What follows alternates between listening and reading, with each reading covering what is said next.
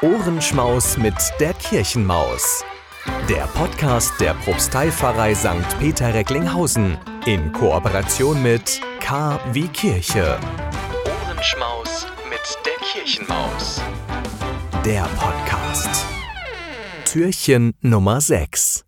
Liebe Kinder, leider kann ich ja in diesem Jahr nicht in Recklinghausen mit der Kutsche bei euch unterwegs sein, so möchte ich euch zumindest eine Legende vom heiligen Nikolaus und Jonas mit der Taube vorlesen.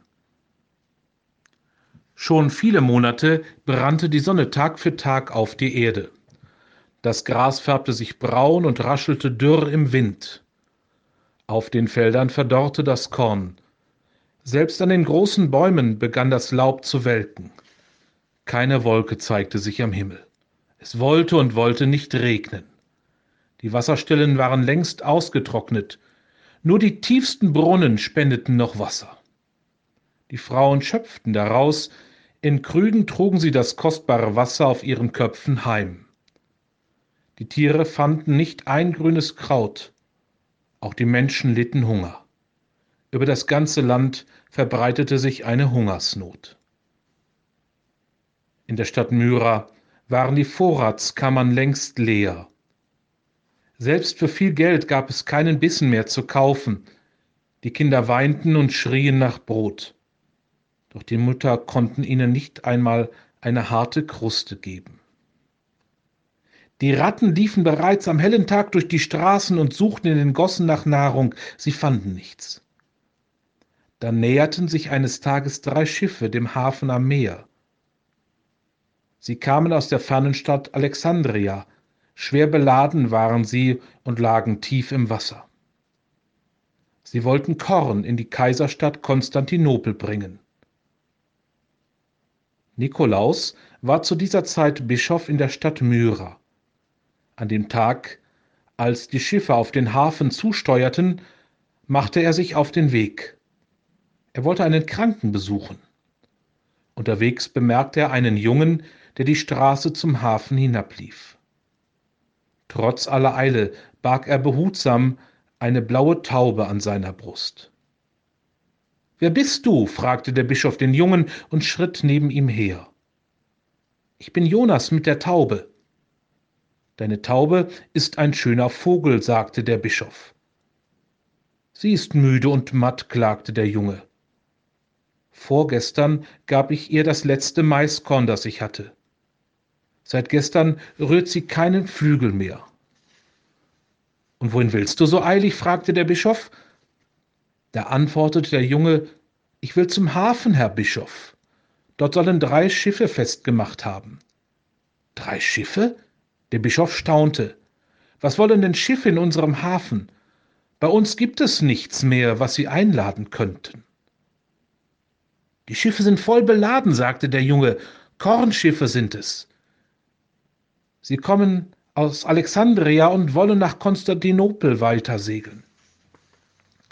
Da nahm Nikolaus den Jungen bei der Hand und ging mit ihm zum Hafen. Schiffe mit Korn hochbeladen, das konnte die Rettung für die Menschen in Myra bedeuten. Aus Korn kann man Mehl mahlen, aus Mehl wird Brot, Brot stillt den Hunger.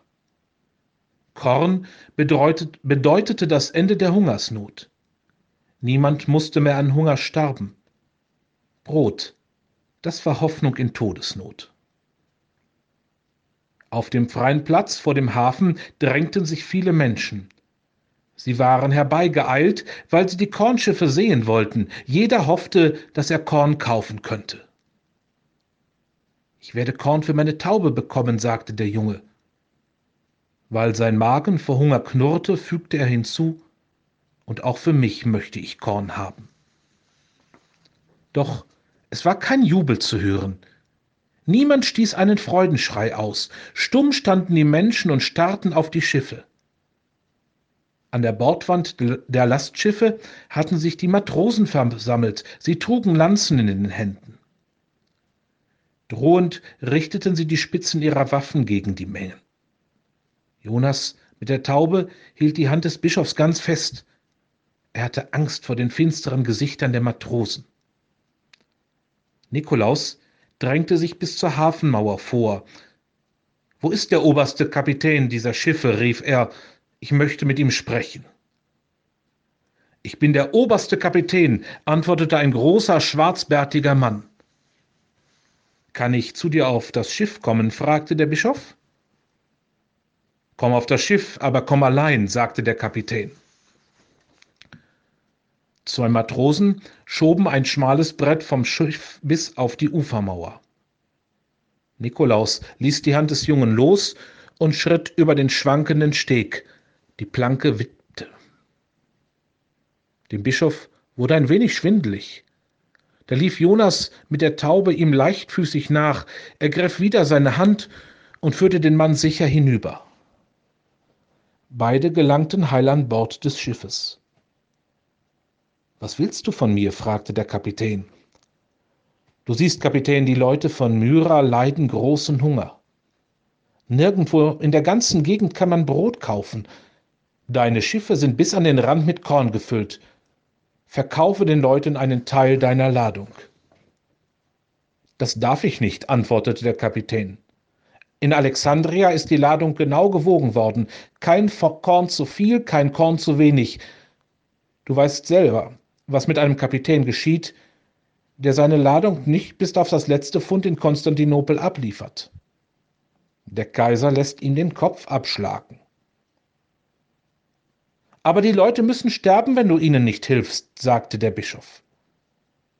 Einen Augenblick dachte der Käpt'n nach.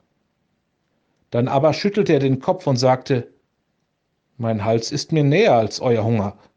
Wenn ich zwei Köpfe besäße, dann würde ich einen wohl wagen, um euch aus der Not zu helfen. Hat nicht der Heiland mit fünf Broten die ganze Volksmenge satt gemacht? Sind nicht damals zwölf Körbe voll Brot übrig geblieben? fragte der Bischof. Hilf uns, und kein Körnchen wird an deiner Ladung fehlen. Ich kenne die Jesusgeschichte sehr gut, sagte der Kapitän. Wenn das stimmt, dass mir kein einziges Korn fehlen wird, dann will ich dir helfen. Der Kapitän zog ein Stück Kreide aus der Tasche. Er kletterte an der Strickleiter bis zum Wasser hinunter. Genau dort, wo das Wasser die Schiffsplanken berührte, machte er einen Kreidestrich an die Bordwand. Neugierig beugte sich Jonas mit der Taube über die Reling und schaute ihm zu. Wir werden es sehen, sagte der Kapitän listig. Ihr könnt von dem Korn nehmen, so viel ihr wollt. Doch ihr tragt es nicht weg, sondern schüttet es auf das Pflaster des freien Hafenplatzes. Wenn die Ladung leichter wird, hebt sich mein Schiff ein wenig aus dem Wasser. Der Kreidestrich zeigt dann höher hinauf. Wenn das geschieht, müsst ihr das ganze Korn wieder einladen. Ihr gebt euch dann zufrieden. Nikolaus nickte. Stimmt aber dein Wort, fuhr der Kapitän fort, dann steigt das Schiff kein Stückchen und der Kreidestrich wird genau in der Höhe des Wasserspiegels bleiben. Die Ladung wird, wie du gesagt hast, nicht leichter. In diesem Fall könnt ihr das Korn behalten, das ausgeladen wurde. Die Matrosen lachten. Sie kannten ja das Ergebnis schon im Voraus. Warum lachst du? fragte Jonas mit der Taube den alten Matrosen, der neben ihm stand.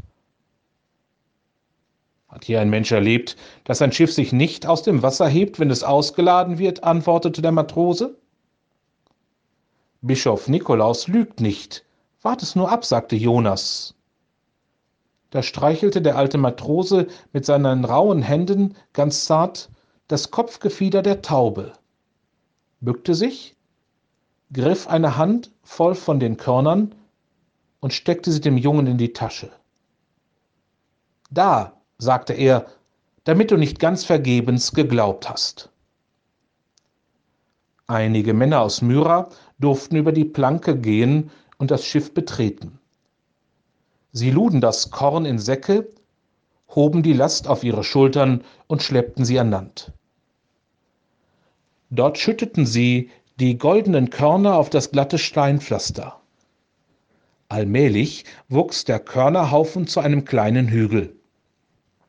Schluss jetzt, rief der Kapitän, wir wollen sehen. Alle Männer aus Myra mussten das Schiff verlassen.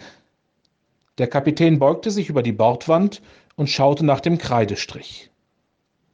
Er traute seinen Augen nicht und kletterte die Leiter hinunter. Der Kreidestrich und der Wasserspiegel standen immer noch auf gleicher Höhe. Ungläubig starrte er auf die schwarzen Planken.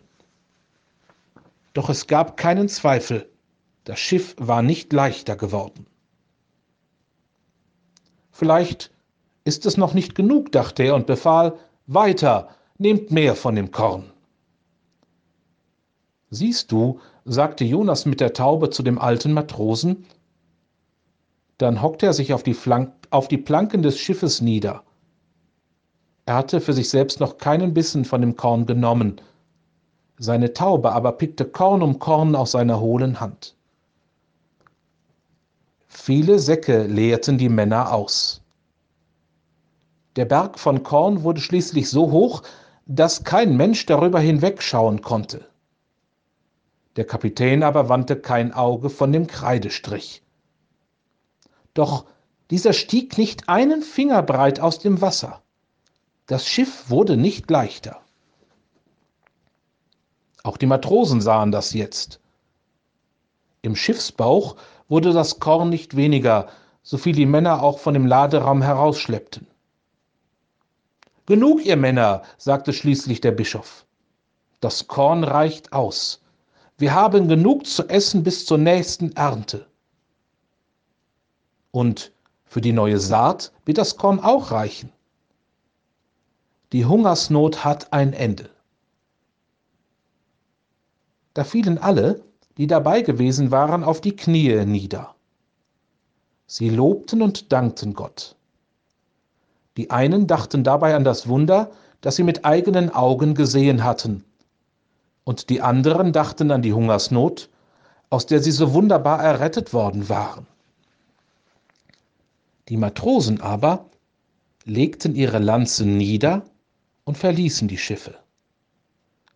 Die Menschen von Myra reichten ihnen die Hände.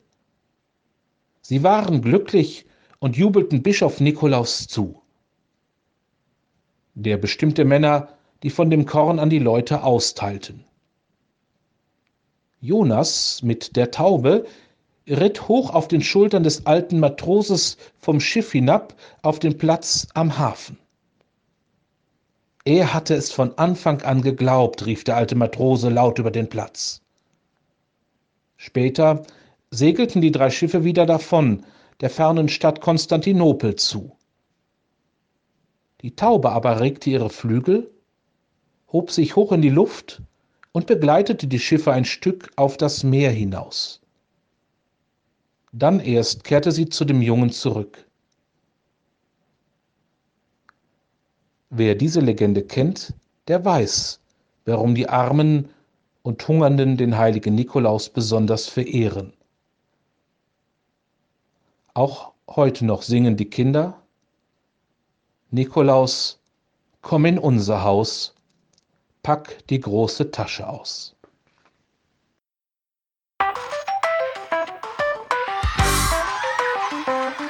Ohrenschmaus mit der Kirchenmaus. Der Podcast der Propsteipfarrei St. Peter Recklinghausen in Kooperation mit K wie Kirche.